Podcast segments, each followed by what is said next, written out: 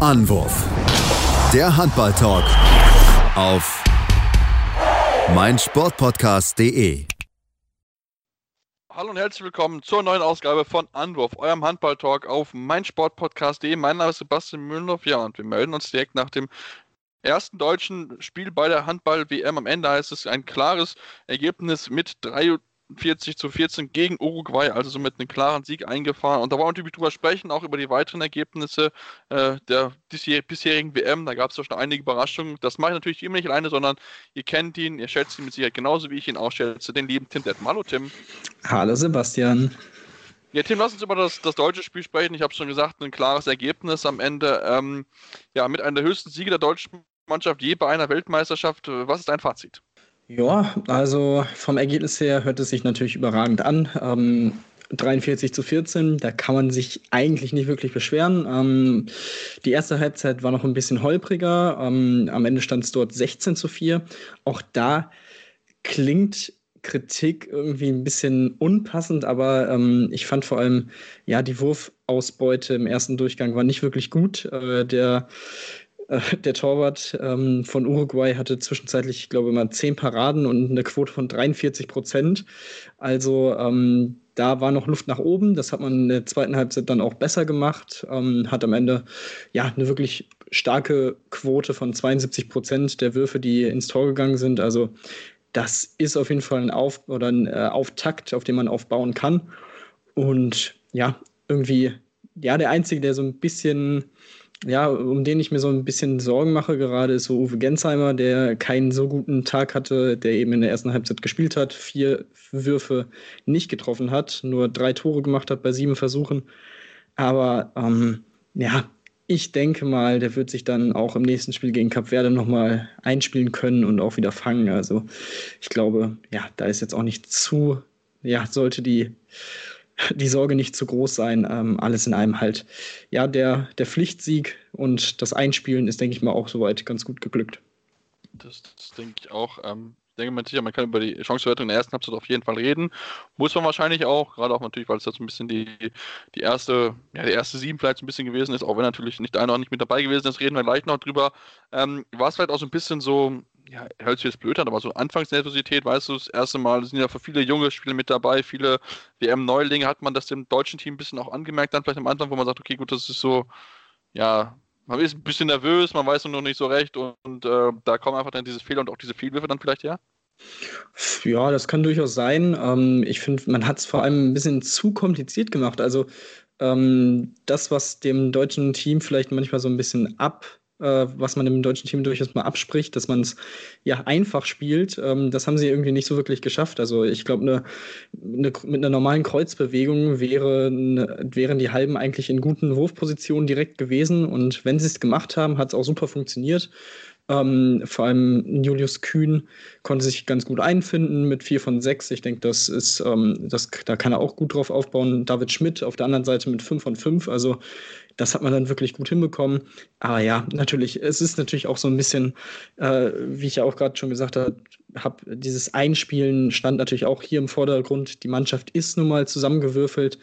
Ähm, da war es durchaus klar, dass das vielleicht auch noch ein bisschen dauern wird. Ähm, von daher, aber von daher ist es, denke ich mal, alles in allem wirklich vollkommen, vollkommen in Ordnung gewesen. Ja, das, das würde ich jetzt auch mal sagen. Also klar, natürlich, die Erwartungen sind hoch, so ist es jetzt nicht. Also wir wollen natürlich alle möglichst, äh, möglichst viel sehen. Ich meine, die, die, die Vergleiche zur EM 2016 werden schon ja, sagen wir mal so, von überall her äh, ja, aufgeführt. Ähm, Ob es wirklich so passieren wird, müssen wir mal abwarten. Aber wie gesagt, sie werden halt entsprechend äh, dargelegt. Deswegen müssen wir das mal genau beobachten. Ähm, ich fand es trotzdem, wie gesagt, sie haben es gut gemacht. Man, man hat es gerade am Anfang angemerkt, dass da wirklich einige Würfe mit dabei waren, die überhaupt nicht so funktioniert haben. Auch Kai Heffner mit, mit 0 von 1 hat nicht so ganz gut funktioniert. Dafür David Schmidt wirklich stark, 5 von 5 blitzsaubere Spiele insgesamt gewesen. Ähm, Timo Kastinger zweiten Halbzeit überragend gewesen, neun Tore in einer halben Stunde. Also das war von vorne bis weg, was er da gemacht hat, wirklich richtig, richtig gut. Ich glaube, waren auch gefühlt alle irgendwie auf dem Tempo-Gegenstoß. Das hat auch dann besser funktioniert. Also gerade in der zweiten Halbzeit fand ich, da hat man dann mehr Tempo-Gegenstoß gespielt. Man hat natürlich auch gemerkt, Tim, das müssen wir auch erwähnen, dass Uruguay dann ja nicht mehr die Luft hatte, um den deutschen Team mitzuhalten. Ja, also von vornherein irgendwie ähm, war es schon nicht nur ein, eine Klasse schwächer, sondern schon mehrere Klassen, die die Uruguayer da äh, schwächer waren als die deutsche Mannschaft. Ähm, ja, was man durchaus erwarten konnte, aber ähm, vor allem vor dem Hintergrund, dass sie ja in Südamerika Dritter geworden sind bei der letzten Südamerikameisterschaft und Chile äh, besiegen konnten, ähm, hatte ich tatsächlich so noch ein bisschen mehr erwartet, aber ja, äh, einige Spieler waren auch dabei, die nicht gerade austrainiert waren, um das mal so zu formulieren. Ja. Und ähm, ja, deswegen ja, ist es, ist es auf jeden Fall ja, schwierig, schwierig irgendwie jetzt so viel daraus zu ziehen. Also außer dass man sich eben ja gesteigert hat, dass man, dass jeder auch Spielzeit bekommen hat, jeder hat viel Spielzeit bekommen, was denke ich mal auch ganz gut ist und was am Sonntag gegen Cap Verde auch wahrscheinlich ähnlich aussehen wird. Ähm, ja, aber ansonsten ist das Spiel halt das, was es war, ein Pflichtsieg. Mehr nicht, weniger, aber halt auch nicht. Da, da, bin ich definitiv bei dir. Ähm, lass uns vielleicht über die Leute reden, die, die keine Spielzeit bekommen haben, also die vier Spieler im Kader, die, die nicht eingesetzt wurden, die, die jetzt von außen zuschauen mussten. Jetzt mit äh, Lukas Stutzke und äh, Antonio Menzer vielleicht jetzt nicht die ganz großen Überraschungen, vielleicht auch wie Moritz Preuß. Überrascht hingegen war ich, Tim, dass äh, Andy Wolf nicht auf dem, äh, auf dem Spielplan stand, weil er eigentlich der 1A-Torhüter ist, also quasi die erste Option auf Torwart. Ich meine, Andi äh, Yogi Bitter und Silvina Fedez haben es jetzt auch nicht schlecht gemacht. Die Quoten sind sehr, sehr gut trotzdem war ich schon so ein bisschen überrascht, dass er sagt, okay, ich, also ich verzichte im ersten Spiel erstmal auf Andi Wolf und lasse dann im zweiten und dritten Spiel. Ja, ich fand es auch sehr interessant. Hätte ich auch nicht mit gerechnet. Ähm, ja, man hat es so erklärt, dass man diese Kombination Bitter-Heinevetter bisher halt noch nicht hatte in den beiden äh, Vorbereitungsspielen. Äh, okay, äh, interessant, weil also dann hätte man das halt machen können gegen Österreich, aber okay. Ja. Also dafür wären solche Spiele ja eigentlich da, aber gut. Ähm, vielleicht ist es so ein bisschen da, um Wolf noch mal ein bisschen anzustacheln. Also ich glaube, also er hat zwar auch nett geklatscht und angefeuert von oben von der Tribüne und sah jetzt nicht zu grantelig aus, aber ich glaube, in ihm äh, drin ist da schon so ein bisschen das Feuer jetzt äh, entfacht worden, dass er vielleicht noch mal ein Stück motivierter ist, um allen zu zeigen, so ich bin auch wirklich die 1A-Option. Äh, ähm, das hat man jetzt nicht nur so gesagt, damit ich äh, erstmal ruhig bin, sondern das ist wirklich so. Äh, zu Bitter und Heinevetter, ja, du hast es gesagt, äh, die Quoten, diese Quoten sind einfach, ja, eigentlich unfassbar. Also Bitter 9 von 13, 69 Prozent. Heinevetter auch 11 von 21, 52 Prozent. Also da äh, ja, haben sie eigentlich alles, was so haltbar war, äh, gehalten und eigentlich auch noch ein bisschen mehr. Wirklich alles in allem, ja, das haben wir ja schon besprochen. Das Trio ist wirklich gut. Da brauchen wir uns keine Sorgen machen und da wird immer mindestens einer wirklich seine Leistung bringen. Im Normalfall. Und ja, wie gesagt, ich denke, für Wolf, äh, ja, hat er jetzt mal ein bisschen Pause gehabt tut ihm vielleicht ganz gut, um nochmal so die 10 extra Prozent an Motivation zu bekommen, die wie, wenn man ihn kennt, eigentlich nicht wirklich braucht. Das, das braucht definitiv nicht, aber mal gucken. Also ich war sehr überrascht, aber gut, im Endeffekt war es klar, dass das Spiel deutlich werden würde. Wie gesagt, 43 zu 14 am Ende. Einer der höchsten deutschen Siege, die es je bei der äh, WM gegeben hat. Das ist auf jeden Fall eine Erwähnung wert, aber wie gesagt, man hat es angemerkt. Gerade der ein oder andere Rückraumspieler hätte hatte eigentlich eher die Statur eines Kreisläufers, das hat man auch ein bisschen angemerkt und hinten raus fehlt ihn dann einfach die Luft. Man natürlich nicht unerwähnt lassen, dass Felipe Alfonso González Aloza, der ja, der Creeper aus Uruguay, der in der ersten Halbzeit den Deutschen das eine oder andere Mal den Zahn gezogen hat, zum Spiel des Spiels gewählt wurde. Natürlich auch eine sehr schöne Geste, dass man da keinen Deutschen genommen hat, sondern wirklich dann äh, jemanden, der vielleicht das Spiel seines Lebens hatte, kann man vielleicht so beschreiben. Ähm, also da auch noch eine schöne Geste natürlich, auch wenn es natürlich genug äh, andere Möglichkeiten im deutschen Team gegeben hätte. Ne? Wie gesagt, einen, äh, Yogi Bitter vielleicht oder aber auch einen äh, Timo Kastening, der wirklich von dem Rang gespielt hat. Also ähm, da noch eine schöne Geste dann dazu. Tim, lass uns auf die Parallelgruppe gucken, denn das zweite Spiel in der deutschen Gruppe hat noch nicht angefangen zu unserem Zeitpunkt. Das folgt jetzt erst noch mit Cap Verde gegen U Ungarn. Das wird auch stattfinden, auch wenn Cap Verde das ein oder andere positive Grundfall hat. Da wollen wir gleich noch drüber sprechen, über die aktuelle Situation dort. Und ähm, ja, auf, Deutsch, auf die Gruppe B gucken und da gab es direkt das Topspiel der Gruppe mit Spanien gegen Brasilien. Am Ende 29 zu 29, also vielleicht ein bisschen überraschende Punkteteilung. Ja, durchaus überraschend. Ähm, vor allem, weil die Brasilianer ja auch immer mal wieder, zumindest gerüchteweise, irgendwie, ähm, ja, dass man da Corona-Probleme hatte. Ähm, soweit scheint es sie nicht zu beeinflussen, dass sie auf jeden Fall spielen und antreten konnten. Und ja, das haben sie wirklich gut gemacht. Ähm, haben vor allem in der Anfangsphase relativ früh auch geführt, ähm, haben nicht viel zugelassen. Also ähm, konnte man da auf jeden Fall auf die gute Abwehr erstmal bauen. Ähm, dann sind die Spanier ja immer näher rangekommen, zwischenzeitlich auch die Führung übernommen, aber wirklich absetzen konnten sie sich da nicht. Und ähm, ja, zum Schluss, ich glaube, so eine halbe Minute vor Schluss gegen Brasilien dann auch in Führung nochmal mit einem Tor. Ähm, nachdem sie so ein bisschen Glück hatten mit einem Abpraller, den sie bekommen haben. Ähm, und ja, die Spanier konnten dann einfach noch ausgleichen, weil sie auch, meine ich, in Überzahl waren. Ähm, alles in allem, also so das, was ich von dem Spiel gesehen habe, war das, finde ich, eine gerechte Punkteteilung und natürlich gar nicht mal so schlecht für die deutsche Mannschaft, dass sie sich hier, dass sich hier die beiden Top-Teams aus der Gruppe B schon die Punkte gegenseitig wegnehmen. Also das könnte für oder mit Blick auf das äh, auf die Hauptrunde und den Viertelfinaleinzug tatsächlich noch sehr sehr wichtig werden und ähm, ja aber das zeigt natürlich auch dass die deutsche Mannschaft ähm, die Brasilianer alle äh, auf gar keinen Fall unterschätzen dürfen. Ähm, das ist schon eine wirklich gute Truppe. Auf jeden Fall, das muss man jetzt sagen. Und man darf auch nicht außer Acht lassen, dass Perez de Vargas ähm, bis heute der Spanier den ja, dem eigenen Nationalteam noch so ein bisschen den Arsch gerettet hat mit 17 Paraden, eine 38%-Quote. Also überragendes Spiel dort und natürlich auch noch dazu beigetragen, dass man noch gerade in der zweiten Halbzeit dann das Ding noch ja, unentschieden halten konnte, sage ich es mal so. Also das war wirklich spitze auf Knopf am Ende. Mit ein bisschen cleveres Ausspiel hätte vielleicht Brasilien noch ein bisschen bessere Wurfposition beim abschließenden Freiwurf bekommen. Das haben sie dann nicht ganz schlau gemacht, aber ähm, spannendes Spiel und natürlich sehr, sehr spannend dann noch zu beobachten, wie es dann auf die deutsche Hauptgrundengruppe sich auswirken wird. Denn wie gesagt, Spanien, Brasilien, die kommen, die kommen beide dort rüber und ähm, es ist natürlich dann schon, schon natürlich sehr, sehr wichtig, wenn man natürlich das dann nutzt. Das ist natürlich äh, ganz, ganz wichtig an der Stelle, das muss zu erwähnen. Lass uns auf Gruppe C kommen und über die nächste große Überraschung sprechen. Vielleicht sogar noch größer als über die, die wir gerade gesprochen haben. Denn das Japan 29 zu 29, äh, ja, 29 zu 29 gegen Kroatien spielt, darauf hätte ich nicht gewettet, Tim. Also das ist schon, wo ich sagen muss, da musste ich zweimal kurz schlucken, als ich das gesehen habe, was da ja, äh, passiert ist. Also ganz starke erste Halbzeit von Japan, die das Kroatien wirklich vor große Probleme gestellt haben. Ja, unfassbar. Also das hätte ich auch beileibe nicht gedacht. Ähm, vor allem in der ersten Halbzeit hat Japan zwischenzeitlich, ich glaube mal, mit 14 zu 9 vorne gelegen. Also das sah wirklich richtig, richtig gut aus für Japan. Und ähm, da war ich auch ein wenig schockiert, als ich den Zwischenstand auf, äh, kroatischer, aus kroatischer Sicht gesehen habe. Ähm, ja, das kommt halt irgendwie, wenn Duvniak so einen Tag wie heute hat mit einer Quote 4 von 10, genauso wie Zindric nur 4 von 10. Ähm, dann kann sowas auf jeden Fall passieren. Auch die Torhüterleistung bei den Kroaten war nicht wirklich da mit insgesamt nur 24 Prozent gehaltenen Bällen. Ähm, und ja, wenn man dann auf der anderen Seite als gegnerischen Trainer einen Dago Sigurdsson äh, hat, ja, muss man, muss man aufpassen, dass man nicht äh, auf einmal überrascht wird. Und ich bin tatsächlich sehr überrascht, wie Japan hier aufgetreten ist.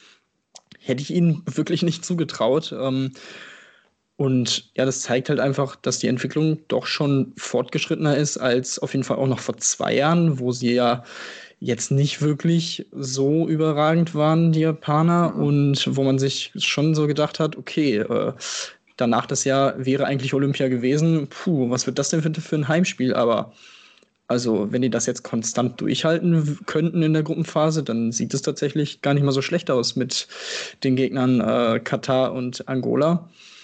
Ähm, vielleicht ist da tatsächlich die Hauptrunde drin. Das hätte ich äh, so auch nicht erwartet. Nee, das hätte ich, hätte ich definitiv auch nicht erwartet. Dass, also ich hatte ihm vielleicht schon ein bisschen zugedacht, okay, sie halten vielleicht eine gewisse Zeit mit und wird dann hinten raus ein bisschen eng, aber dass sie da wirklich so, also über 60 Minuten gegen Kroatien so mithalten können, also da, da merkt man wirklich die gute Arbeit, die Dago Sigurdsson leistet und ähm, kann man ihn wirklich nur hoch genug anrechnen, dass er da aus dieser eigentlich kleinen Handballnation Japan da wirklich so, ein, ja, so eine stark fertige Truppe im Endeffekt rausgehauen hat, die mal eben Kroatien durchaus ein Kandidat für, für Viertel-Halbfinale da eben mal einen Punkt abbringt. Also ähm, ich denke, dass vielleicht das japanische Team, da sollten wir uns noch für die weitere WM auf der Rechnung haben und ähm, ja, mal gucken, inwieweit es dann da vielleicht eine Hauptrunde natürlich eilig wird. Das wird nicht eine einfache Aufgabe, ist natürlich auch klar. Jetzt müssen erstmal die Partien gegen Angola und Katar ran. Katar das Spiel gegen Angola mit 30 zu 25 gewonnen. Das wird mit Sicherheit ähm, ja, das Spiel sein, was du gewinnen musst, denn ich denke nicht, dass Angola jetzt in die Hauptrunde geschaffen sollte, aufgrund jetzt der Niederlage natürlich auch. Ähm, und dann in der Hauptrunde musst du dann wahrscheinlich dann gegen Dänemark, Bahrain und Argentinien spielen. Also das sind keine einfachen Aufgaben, aber wie gesagt, sie haben bewiesen, dass sie durchaus überraschen können und ähm, ja, Underdog-Rolle soll ja auch motivierend sein, habe ich mal gehört. absolut, genau. absolut. Ähm, zwei Sachen. Äh, zum einen haben wir sogar den ja, direkten Vergleich zum Turnier von vor zwei Jahren. Da haben nämlich Kroatien und Japan auch schon in der Gruppenphase äh, gegeneinander gespielt. Damals hat Kroatien mit 35 zu 27 gewonnen. Also das war schon von vornherein wirklich eine äh, deutliche Geschichte und das zeigt, denke ich, auch, dass die Japaner da wirklich einen ordentlichen Schritt nach vorne gemacht haben. Und Angola, ähm, die Trikots von Angola, alle drei Trikots sind unfassbar schön. Also die, ich, ich muss irgendwie, ich muss mir die irgendwie kaufen. Das ist unfassbar. Also ähm, einfach mal, ich glaube, bei Facebook auf der Seite von dem Verband kann man die, glaube ich, ganz schön angucken. Ähm, es ist einfach, einfach wunderschön. Äh, das wollte ich auch auf jeden Fall nochmal hier reinbringen. Und falls uns irgendein Ang angolischer Nationaltrainer, Nationalspieler zuhören sollte, ihr könnt uns das auch gerne einfach zustecken. Also wir freuen uns auf jeden Fall. Absolut gibt, gibt auf jeden Fall auch einen Beweis für, dass es ganz, ganz klar, wie Tim das äh, Trikot von Angola anzieht. Das ist ja, äh, steht ja ganz oben auf der Liste.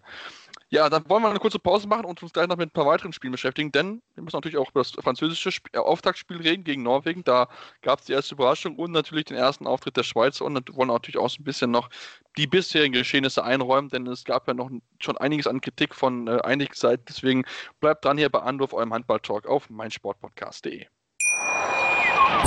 Schatz, ich bin neu verliebt. Was? Da drüben. Das ist er. Aber das ist ein Auto. Ja, eben. Mit ihm habe ich alles richtig gemacht. Wunschauto einfach kaufen, verkaufen oder leasen. Bei Autoscout24. Alles richtig gemacht. In rund 40 Folgen habt ihr mich jetzt schon sagen hören, I want to tell you about the Beatles. Ich habe euch die Geschichten zu ihren Alben und ihren Songs erzählt, euch ihre wichtigsten Wegbegleiter und Vertraute vorgestellt und natürlich die Orte, die für die Bandgeschichte eine wichtige Rolle spielten. Habt ihr die drei bisherigen Staffeln schon durchgehört? Nein?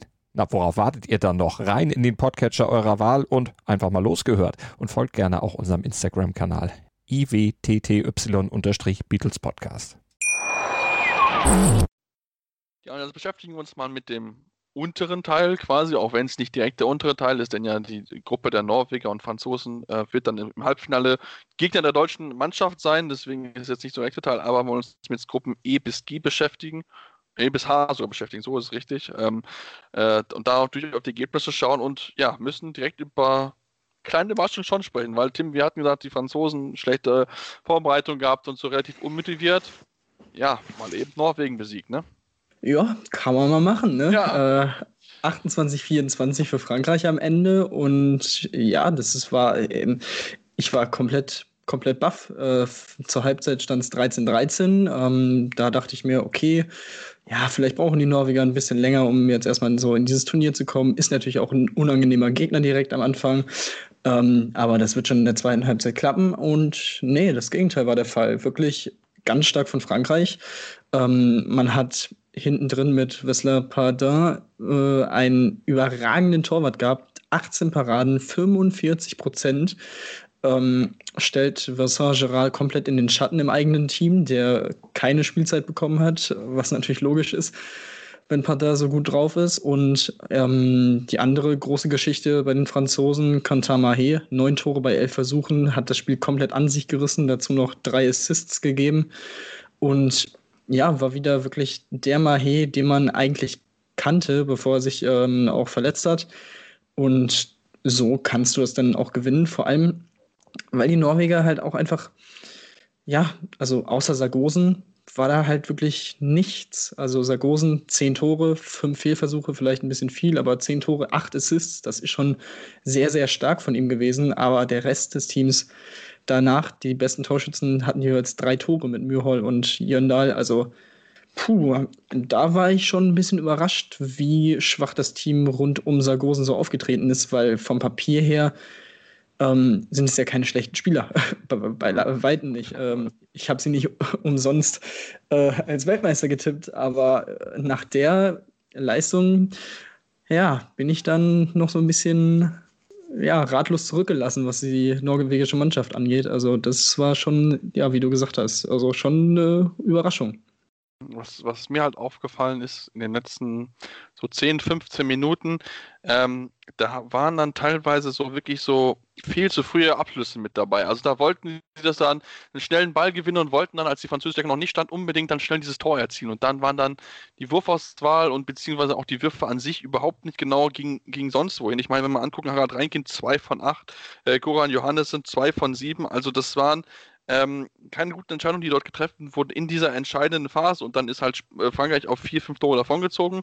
Äh, ich glaube, waren, glaube ich, dann acht Minuten vor Schluss waren sie dann schon auf vier weg.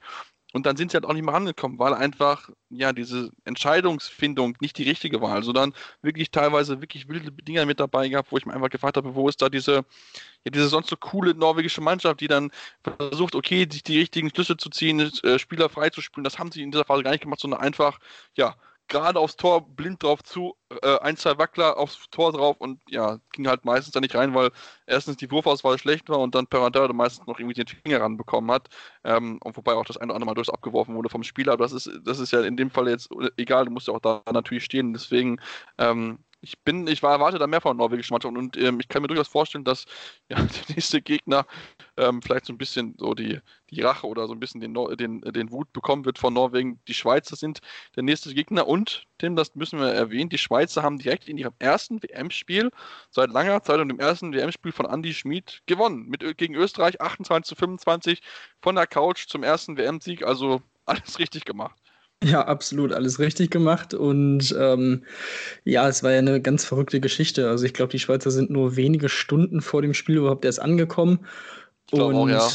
Ähm, also allein deswegen da dann so aufzutreten, gegen die österreichische Mannschaft dann zu gewinnen, ist schon echt, ja, aller Ehren wert. Und natürlich, äh, wie könnte man es auch anders erwarten? Andy Schmid holt sich auch in seinem ersten WM-Spiel direkt die Auszeichnung zum Spieler des Spiels. Sieben Tore, vier Assists, ähm, hat seine Mannschaft wirklich gut angeführt. Und das war tatsächlich auch eine Überraschung aufgrund natürlich der Umstände, die die Schweizer umgeben haben. Und ja, die Österreicher bestätigen so ein bisschen den schwachen Eindruck, den die beiden äh, EM-Quali-Spiele gegen Deutschland auch schon äh, gezeigt haben. Also, das wird jetzt eng mit der Hauptrunde. Ich würde sogar so weit gehen und sagen, das war es jetzt schon, weil ja. auch wenn die Norweger jetzt äh, nicht wirklich überragend, also von der, von der Effizienz her nicht wirklich gut waren. Äh, es war halt immer noch Frankreich, gegen die sie da mit vier Toren verloren haben. Ähm, plus das äh, Norwegen-Österreich ist das letzte Spiel in dieser Gruppe. Ich glaube, bis dahin haben sich die Norweger auch wirklich komplett eingespielt und gefangen und sind in dem Turnier drin. Das, das sehe ich irgendwie nicht. Und so wie Frankreich aufgetreten ist, sollte das eigentlich auch kein Problem für sie werden gegen Österreich. Also ähm, ja, die Schweizer haben sich damit oder stehen damit gefühlt schon mit so anderthalb Beinen in der Hauptrunde und das ist natürlich eine unfassbare Geschichte, die gefühlt auch nur diese ja, Corona-geplagte WM schreiben kann. Also wirklich, du hast gesagt, von der Couch, ja, im besten Falle sogar bis in die Hauptrunde. Also wer hätte das ja. dann vorgestern noch gedacht? Also es ist wirklich unfassbar. Also Respekt auf jeden Fall an die Schweizer, das so hinzubekommen auch. Ja, ich hatte ja gedacht, dass Nord Nordmazedonien diesen, diesen Schritt macht, aber bisher scheint es die Schweizer zu sein. Ich bin mal, ich bin wirklich sehr gespannt dann, wie sie gegen Norwegen mithalten können. Aber ja, Andi Schmid, Lenny Rubin natürlich auch erwähnt werden mit sechs Tore bei zehn Versuchen und auch Cedric mit sechs von sieben. Das waren so die drei Hauptspieler im Angriff im Endeffekt, die die Tore gemacht haben. Das hat wirklich sehr gut funktioniert und äh, ja, also ich bin da wirklich sehr, sehr gespannt. Bin mal gespannt, wie sich dann auch die Großmannschaften schlagen werden. Ich meine, da ist ja nichts zu verlieren und quasi die Hauptrunde ja eigentlich schon fast sicher. Deswegen, äh, ja, bin ich sehr, sehr gespannt, wie es da weitergeht. Lass uns dann in die Parallelgruppe gucken, äh, Gruppe F. Äh, dort hat Portugal das dritte Spiel der beiden Mannschaften gegen Island innerhalb der letzten ein, einer Woche äh, gewonnen, gewinnen können. 25 zu 23 am Ende der, der knappe Sieg für Portugal. Genau, ähm, ja, das erwartet knappe Spiel. Ähm, die Portugiesen haben es besser gemacht als im zweiten Vergleich mit den Isländern vor wenigen Tagen, wo sie ja in der zweiten Halbzeit wirklich ja, ziemlich auf den Deckel bekommen haben. Aber ähm, ja, Miguel Martins, sechs Tore, Pedro Portella mit fünf Toren, die beiden wirklich überragenden äh, Leute für Portugal auch hinten wieder im Tor. Alfredo Quintana, 31 Prozent, 10 Paraden.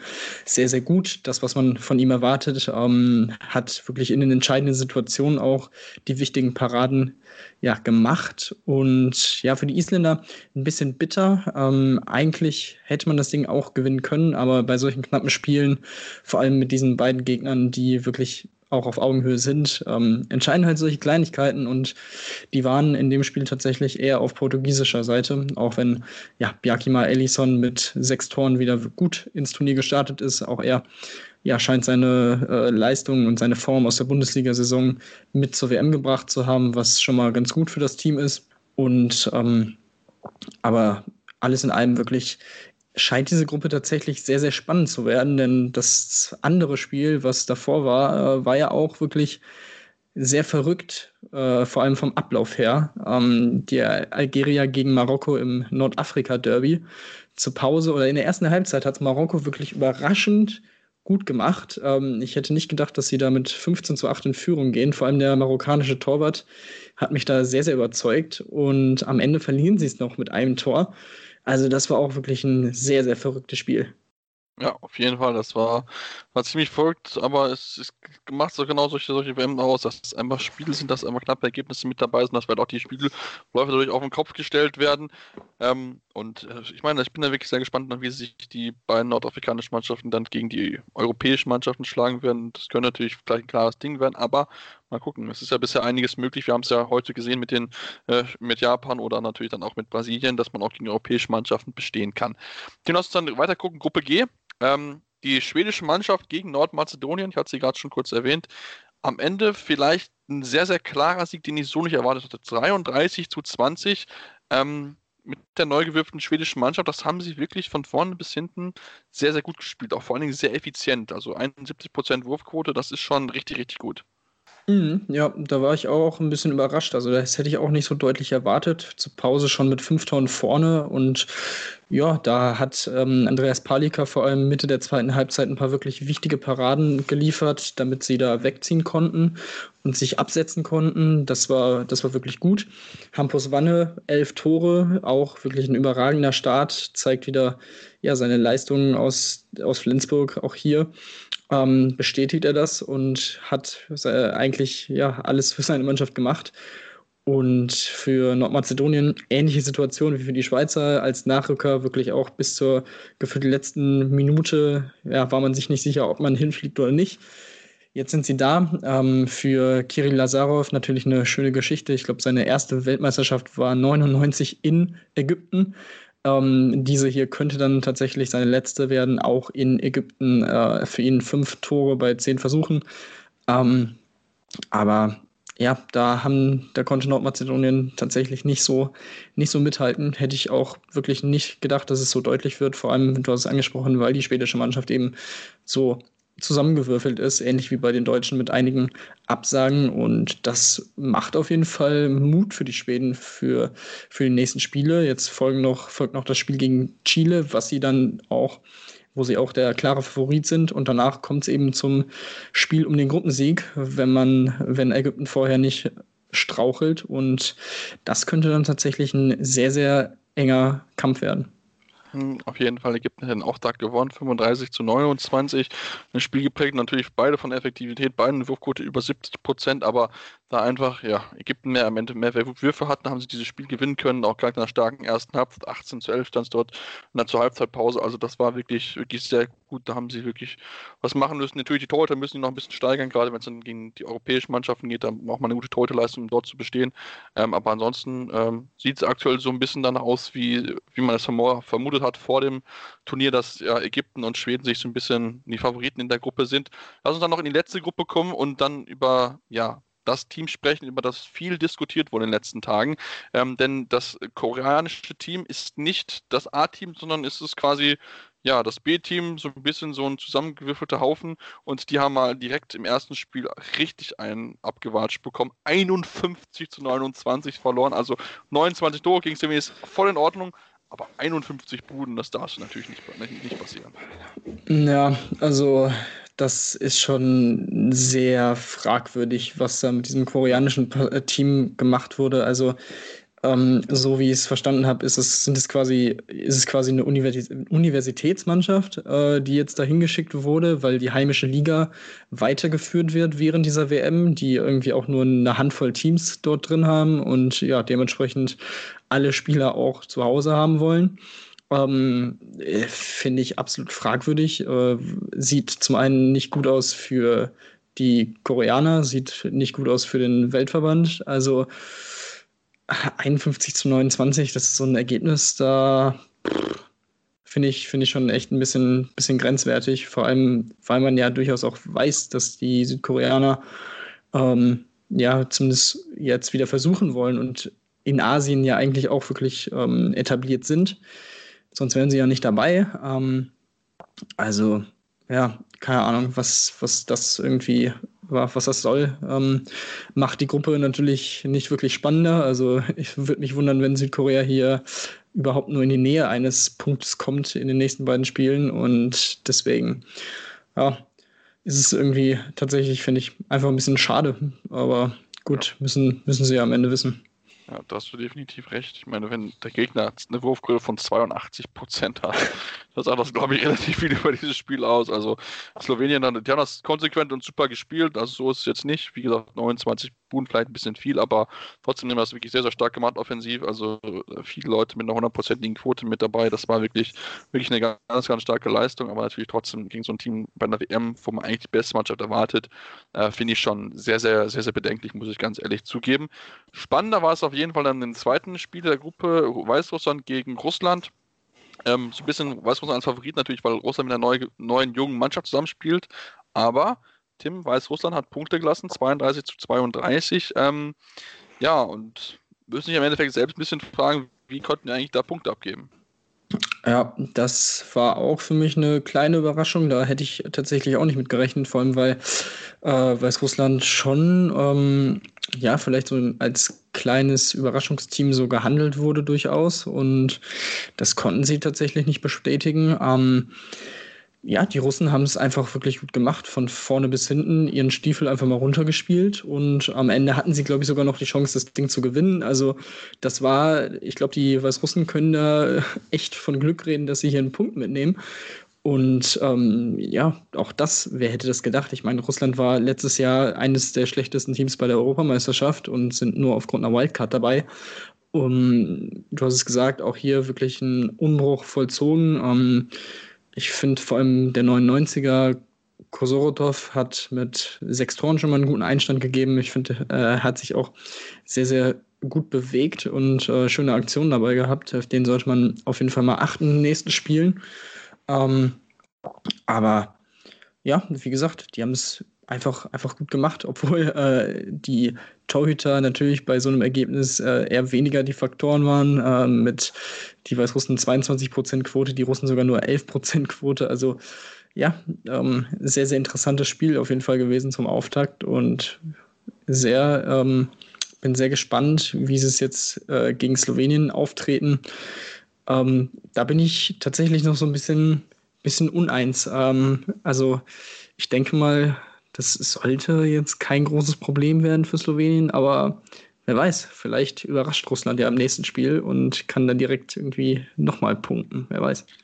Tim, du sagst, es sollte eigentlich, ne? Also ja. da hört man schon diese Konjunktiv mit dabei. Also ich bin da, bin auch sehr, sehr gespannt, wie sie sich da dort schlagen werden. Und ähm, ja, das wird natürlich spannend. Also wollen wir davon ausgehen, dass Russland und Weißrussland aufgrund des koreanischen Teams beide in die Hauptrunde gehen, ähm, macht es natürlich diese Hauptrunde umso spannender und ähm, das könnte vielleicht auch schon so, so, eine kleine Geschichte sein, wo man sagt, okay, der Punkt fehlt vielleicht einem der beiden Teams am Ende. Das müssen wir mal natürlich erstmal abwarten, wie sich das dort entwickelt. Aber wie gesagt, die ersten drei Tage bisher und jetzt noch äh, mit äh, ohne die Spiele, die jetzt noch am Abend stattfinden werden, haben bisher schon die eine oder andere Überraschung bereitgehalten. Das macht es natürlich auch, das macht es natürlich auch schön. Tim, trotzdem müssen wir jetzt aber noch mal ein bisschen um die ganzen ja, drumherum reden. Denn gerade aus dem deutschen Team wurde viel kritisiert. Man hat dafür gesorgt, dass das kapellische Team in ein eigenes Hotel kommt, weil es dort auch zahlreiche Fälle gegeben ist. Also bisher ist es noch nicht noch nicht so super positive Schlagzeilen, weil es halt noch viele Corona-Fälle gibt und es ist irgendwie noch nicht so, es ist noch nicht so das, wo man denkt, ja, das ist sinnvoll, dass man es jetzt macht, sage ich es mal so. Ja, irgendwie ist das ganze Thema, geht, also können die Spieler nicht wirklich abschalten. Das, was man vielleicht gehofft hatte, dadurch, dass man eben diese Blase entwickelt. Und das ist natürlich, ja, nicht wirklich gut. Also man hört einige Beschwerden von mehreren äh, Teams ähm, auch unabhängig von den Standorten, was glaube ich auch ganz äh, wichtig ist, weil wenn es jetzt an einem Standort wäre, okay, dann ist es halt bei dem einen Standort so schlecht gelaufen, aber es ist wirklich, ich glaube, die Dänen hatten hier und da irgendwelche ähm, Beschwerden, äh, die deutsche Mannschaft hat ein bisschen was hinterlegt an ähm, ja, Sachen, die man verbessern konnte oder könnte. Ähm, das scheint soweit auch jetzt langsam in Gang zu kommen, aber perfekt ist es nicht. Ich habe auch äh, vorhin was gelesen von wegen, dass man fernab der, zu, äh, der Kameras in den Hallen irgendwie bis zu 1000 Zuschauer da in die Hallen reingepackt hat. Ob das stimmt, weiß ich natürlich nicht, aber das wäre natürlich, also das wäre ähm, ja nochmal so das i-Tüpfelchen. Ähm, das, also, naja. Ähm, für, also mich würde es noch nicht mal wundern, wenn es stimmt. Und ich glaube, das sagt auch ja. so ein bisschen einiges aus über, über den Verband. Ähm, von daher, das werden sehr interessante zwei Wochen und äh, leider nicht nur sportlicher, aus sportlicher Sicht. Und also schwierig, sehr, sehr schwierig. Ja, definitiv. Also es gab ja auch das deutsche Team, jetzt ja gerade gesagt, dass nicht immer alle die Masken über die Nase gezogen haben, dass dort akkreditierte Leute mit dabei gewesen sind, wo sie nicht wussten, okay, wo kommen diese Menschen überhaupt her? Also da ist ja, noch einiges im Argen. Da muss die IRF auf jeden Fall ein bisschen nachbessern. Natürlich müssen wir hoffen, dass äh, möglichst ohne Corona-Fälle bleiben. Die Dänen hatten jetzt ihren ersten Corona-Fall und ja, im Endeffekt, glaube ich, gewinnt am Ende die Mannschaft den Titel, die möglichst Corona-frei durch diesen ganze äh, WM durchkommen wird. Denn wie gesagt, es ist einige Teams mit dabei und auch natürlich gespannt, inwieweit dann ja es dann vielleicht auch Spiele geben könnte, die quasi als Ausbruch gehen könnten, ne? Weil Cap Verde mhm. gab es ein paar positive Fälle. Wer weiß, ob der von den Spielern, die jetzt gleich spielen, vielleicht noch ein paar Leute auch Coronavirus in sich haben, dann die ungarische Mannschaft anstecken. Also das könnte ja ganz schnell so ein ja, so einen Lauf nehmen, wo du dann am Endeffekt dann dastehst als EF und dann quasi dieses PR-Chaos beseitigen musst. Wir hoffen es natürlich nicht. Wir wollen, dass alle gesund bleiben und gesund durchkommen und äh, so weiter und es nur sportliche Schlagzeilen gibt, aber wir natürlich die Augen nicht auch vor Tatsachen verschliegen, dass es eventuell dazu kommen könnte, dass ähm, das durchaus zu einem PR-Desaster oder beziehungsweise allgemein zum Desaster äh, dort werden könnte. Da kann man, das kann man auf jeden Fall so unterschreiben. Also ähm, ja, ich bin, ich hoffe wirklich, dass bei Cap Verde nur diese vier Spieler dabei sind, äh, die jetzt infiziert sind oder zumindest einen positiven Test haben, die dann auch gleich nicht eingesetzt werden dürfen ähm, und soweit isoliert sind. Ähm, aber pff, ich will mir gar nicht ausmalen, was passiert, wenn da dann morgen oder nach dem Spiel eventuell noch mehr positive Testergebnisse auftauchen. Ich glaube, das würde, ja, ich, ich weiß noch nicht mal, also was würde denn passieren? Also klar. Ja, klar.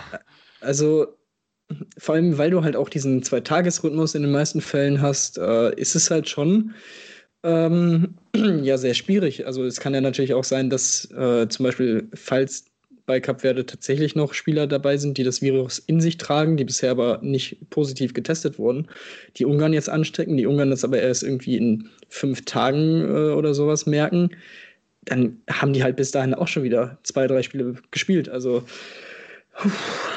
äh, es bleibt echt kritisch, diese WM. Und ja, ich finde, also man hätte auf jeden Fall ja besser die Teams, man hätte die Teams definitiv frühzeitig in ja. Isolation begeben müssen. Sonst, also so kann es halt sein. Ich glaube, beim US-Team war es ja so, dass der gefühlt Einzige, der aus den USA in dieses Team eingeflogen ist, hatte auch das Virus in sich und dementsprechend so entstand dann das Ganze und ähm, die Absage dementsprechend das kann halt genauso passiert sein. Vor allem, weil Cap Verde ja auch erst gestern Abend oder so oder gestern Nachmittag angereist ist, weil die ja noch isoliert waren in Portugal und erstmal warten mussten. Jetzt sind sie wieder doch einige positiv. Also, ach, das ist echt. Ah, naja. Ja, man hätte Anfang, Anfang Januar sagen müssen, so, alle kommen ins Hotel rein. Hätte man da auch diese EM-Qualifikationen spielen müssen, sodass man nicht hätte durch halb Europa reisen müssen, um diese komischen EM-Qualifikationsspiele durchzuführen. Ähm, ja, wie gesagt, jetzt, jetzt stehen wir da, jetzt, ist, jetzt müssen wir damit klarkommen und das kann natürlich gerade mit Blick auf Viertelfinale, Halbfinale und so, dann kann das natürlich schon, schon ein wirklich heikles Thema werden, ähm, weil, ne, wie gesagt, Inkubationszeit bis zu zehn Tage und dann ja, könnten dann vielleicht die Viertelfinale-Spiele ausfallen, weil die qualifizierten Teams sich äh, ja nicht spielen können, weil keine Spieler mehr da sind. Also das, das wäre natürlich wirklich, äh, wirklich ein absolutes Desaster. Wir hoffen es, wie gesagt, nicht und schauen wir mal, wie es dann weitergehen wird. Uns gibt es dann natürlich dann ähm, ja, am Sonntag dann wieder, wenn die deutsche Mannschaft das zweite Spiel gemacht hat, dann gegen Cap Verde. Natürlich sofern Cup Welt dann bis dahin auch noch spielberechtigt sein wird, wovon wir aktuell ausgehen, weil es, wie gesagt, auch gegen Ungarn jetzt gleich spielen werden. Ähm, und dann schauen wir mal dann, wie es dann weitergehen wird, was die weiteren Tage noch für uns an Überraschung bereithalten. Und natürlich solltet ihr uns weiterhin folgen, unseren Podcast hören, die ganze WM über uns auch gerne Rezensionen lassen bei iTunes, natürlich am liebsten fünf Sterne, aber auch gerne konstruktive Kritik, was können wir besser machen, woran können wir arbeiten. Uns folgen bei Twitter, sowohl äh, bei Tim natürlich, äh, Tim, Tim 23 bei mir ist der Handle SeppMaster56. Dort findet ihr natürlich auch allen möglichen Content zur Handball-WM. Ja, und dann hören wir uns dann Donnerstag, Donnerstag, äh, Sonntagabend beziehungsweise Montagmorgen, je nachdem, wann ihr uns dann hört, äh, wieder und dann schauen wir mal, was die deutsche Mannschaft im zweiten WM-Spiel gemacht hat. Bis dann hier bei Anruf, eurem Handball-Talk auf meinsportpodcast.de. Anwurf. Der Handball-Talk auf meinsportpodcast.de. Schatz, ich bin neu verliebt. Was? Da drüben. Das ist er. Aber das ist ein Auto. Ja, eben. Mit ihm habe ich alles richtig gemacht. Wunschauto einfach kaufen, verkaufen oder leasen. Bei Autoscout24. Alles richtig gemacht. Wie baut man eine harmonische Beziehung zu seinem Hund auf? Puh, gar nicht so leicht. Und deshalb frage ich nach, wie es anderen Hundeeltern gelingt, beziehungsweise wie die daran arbeiten. Bei Iswas Dog reden wir dann drüber. Alle 14 Tage neu mit mir, Malte Asmus und unserer Expertin für eine harmonische Mensch-Hund-Beziehung, Melanie Lippisch. Iswas Dog mit Malte Asmus. Überall, wo es Podcasts gibt.